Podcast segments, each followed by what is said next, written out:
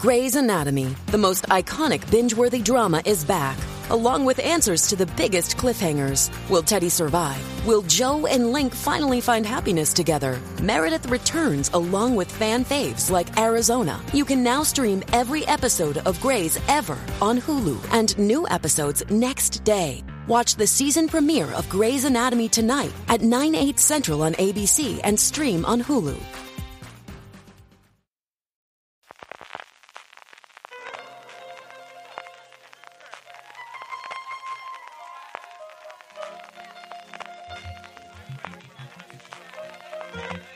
Estás escuchando Fuera de Series con CJ Navas.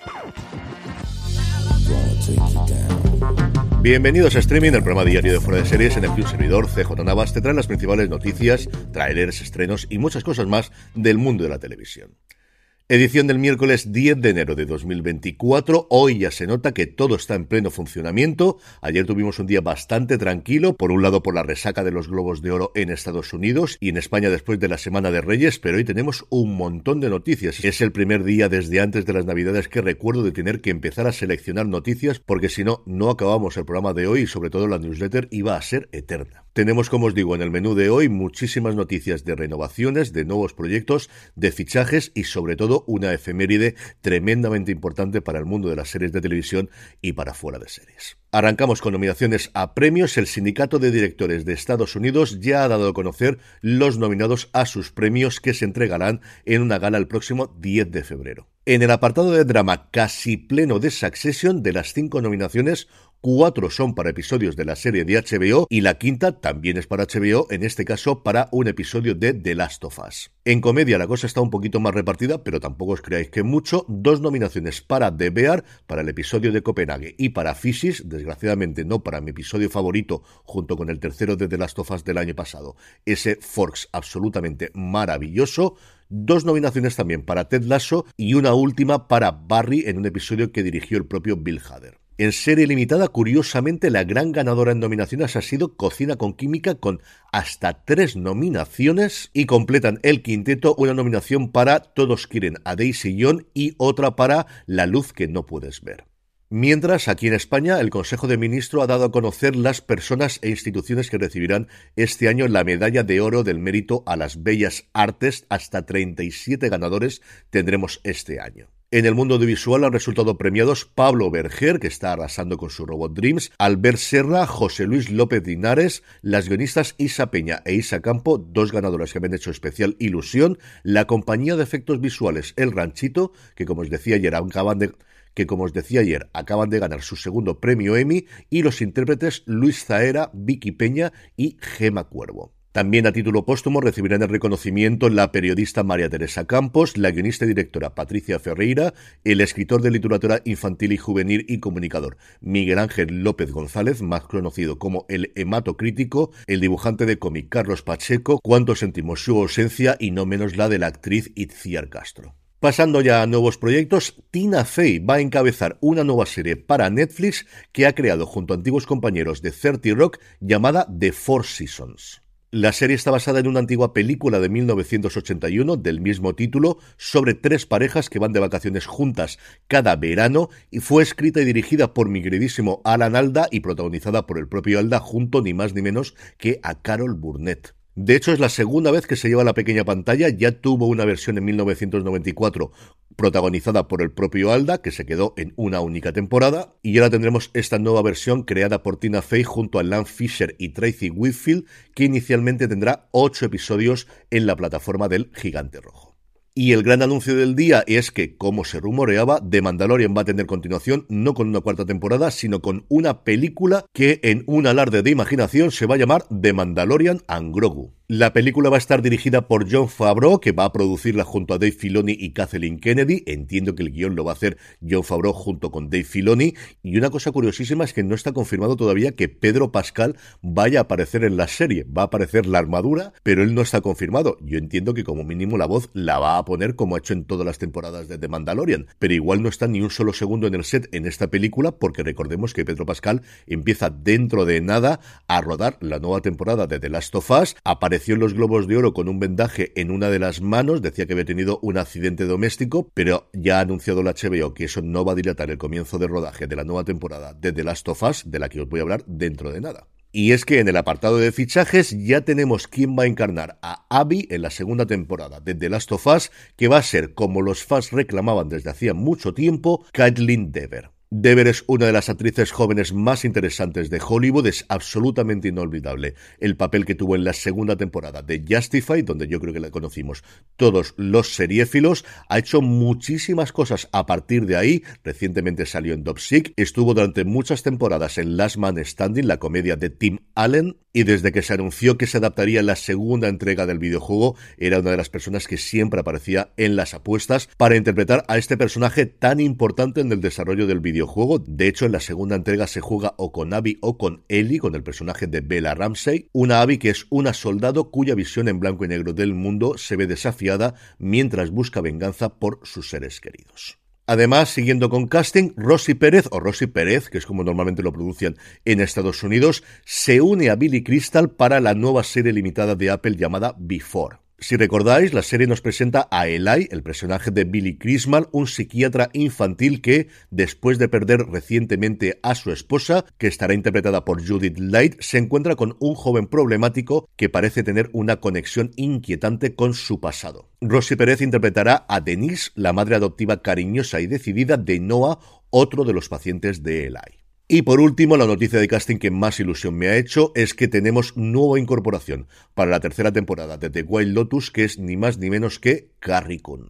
De esta forma, Kun tendrá doblete en la HBO porque sigue rodando en la Edad de Oro, que ya ha sido renovada por una tercera temporada, y se incorpora al elenco de la nueva temporada de la serie de Mike White, que como suele ser habitual, no conocemos a día de hoy nada de la trama, ni tampoco nada acerca de sus personajes. En cuanto a cancelaciones y renovaciones, hoy tenemos una de cal y una de arena, y es que nuestra bandera significa muerte va a terminar después de las dos temporadas que ya se han emitido. De esta forma hay dos series creadas o co-creadas por Waititi que han concluido recientemente. Una de ellas, Reservation Dogs, en los términos en los que parece que quería su co-creador, Stanley Hayo, y ahora nuestra bandera significa muerte, que desde luego por Waititi hubiese continuado al menos una temporada más. La que al parecer sí va a tener segunda temporada es Ashoka, aparecía mencionada en la nota de prensa de Disney en la que anunciaban la película de The Mandalorian y Grogu que os he comentado anteriormente. Dave Filoni ya había dicho en una entrevista para Vanity Fair el pasado mes de noviembre que estaba explorando la posibilidad de una segunda temporada protagonizada de nuevo por Rosario Dawson. Bueno, pues ya es oficial, tendremos segunda temporada de Ashoka. Y terminamos el bloque de noticias con dos fechas de estreno. Por un lado, Machos Alfa vuelve el próximo 9 de febrero a Netflix. Vuelve la serie de Laura y Alberto Caballero, vuelve con sus protagonistas Fernando Gil, Gorka Ochoa, Fele Martínez, Raúl Tejón, María Arbás, Paula Gallego, Raquel Guerrero y Kira Miró en una segunda temporada en la que Pedro, Santi, Luis y Raúl se sienten mucho más preparados para encontrar su sitio en el mundo ahora que han completado un curso para deconstruirse creen estar más cerca de una masculinidad moderna, menos tóxica y patriarcal, cuando la realidad es que están más desubicados que nunca. ¿Conseguirán adaptarse a esta era de igualdad de sexos, parejas abiertas y Tinder o seguirá saliendo el macho alfa que llevan dentro? La respuesta a partir del próximo 9 de febrero y también el 9 de febrero, porque el día 8 se estrena en Estados Unidos, nos llegará a HBO Max la segunda temporada de Tokyo Vice. Esta nueva entrega volverá a constar de 10 episodios que, según la descripción oficial, nos llevará más profundamente al inframundo criminal de la ciudad, cuando Adelstein, el protagonista de la serie, se da cuenta de que su vida y la vida de sus seres queridos están terriblemente en peligro. En el apartado de vídeos y trailers, hoy tenemos monográfico de Los Soprano, por lo que os contaré al final del programa. Por un lado, HBO en su canal oficial en Estados Unidos ha publicado un vídeo sobre el 25 aniversario de la serie y por su parte Max, sí, sí, tenemos un canal de HBO y otro canal de Max en Estados Unidos en YouTube. Tenemos un vídeo llamado 25 años de Gabagool y también el canal de la plataforma ha ido publicando distintos extractos sobre todos los primeros episodios de Los Soprano. Hay bastantes de ellos y más que vamos a tener en los próximos días, pero yo me quedo con el de la conversación de Meadow y su padre cuando Meadow le pregunta por primera vez a Tony si es un mafioso, una escena que tiene lugar en el episodio llamado College de la primera temporada y que fue realmente el episodio que convirtió a Los Soprano a lo que luego conocimos. Y vamos ya con los estrenos del día, pero antes una pequeña pausa. It's Kaylee Cuoco for Priceline. Ready to go to your happy place for a happy price? Well, why didn't you say so? Just download the Priceline app right now and save up to 60% on hotels. So, whether it's Cousin Kevin's Kazoo concert in Kansas City, go Kevin, or Becky's Bachelorette Bash in Bermuda, you never have to miss a trip ever again. So, download the Priceline app today. Your savings are waiting. Go to your happy place for a happy price. Go to your happy price, Priceline. Estamos ya de vuelta. Sci-Fi va a estrenar la segunda temporada de Surreal State.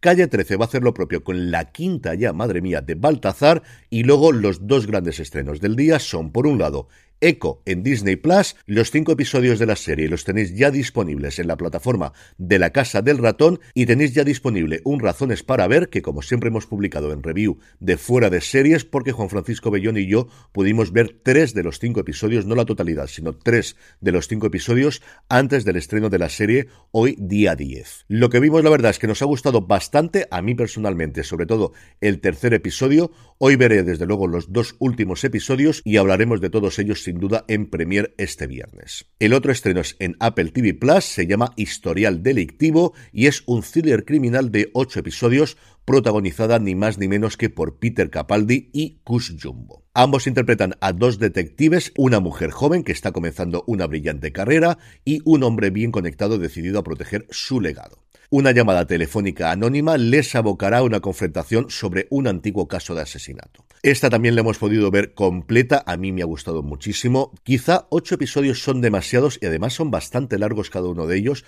Posiblemente con seis, como tradicionalmente hacen las series inglesas, hubiese funcionado todavía mejor, pero si os gustan los dramas criminales de la BBC o de ITV, esta es vuestra nueva serie. Ellos dos están absolutamente fantásticos en un juego del gato y el ratón en el que los dos saben exactamente qué es lo que están haciendo y se van apretando constantemente las clavijas, el uno al otro, conforme cada uno de ellos puede tirar para su lado. Hablaremos, como os podéis suponer, de este también largo y tendido este viernes en Premier. Y terminamos, como siempre, con la buena noticia del día, y es que hoy día 10 de enero se cumplen 25 años del estreno de Los Sopranos.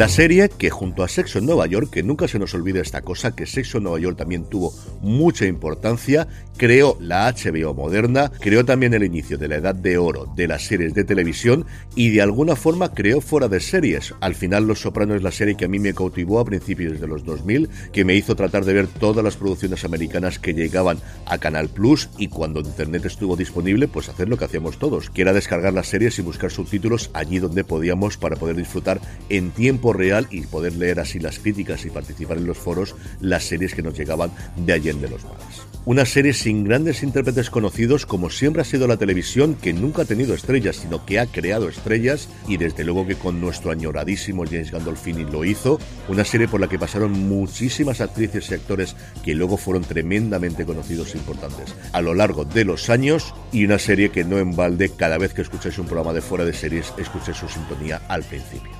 Para celebrar el aniversario, Warner Bros. Discovery en Estados Unidos está haciendo varias iniciativas. La más curiosa quizá y signo de los tiempos es que ha creado una cuenta en TikTok en la que están subiendo resúmenes de 25 segundos de todos y cada uno de los episodios de la serie. Hoy van a hacer encuentros con distintos miembros del elenco a lo largo y ancho de Estados Unidos junto a los fans y luego por ahora solo en Estados Unidos veremos qué dice HBO España hoy si esto lo van a repetir. Han subido 5 horas de making of a la y 15 escenas eliminadas que nunca antes se habían visto.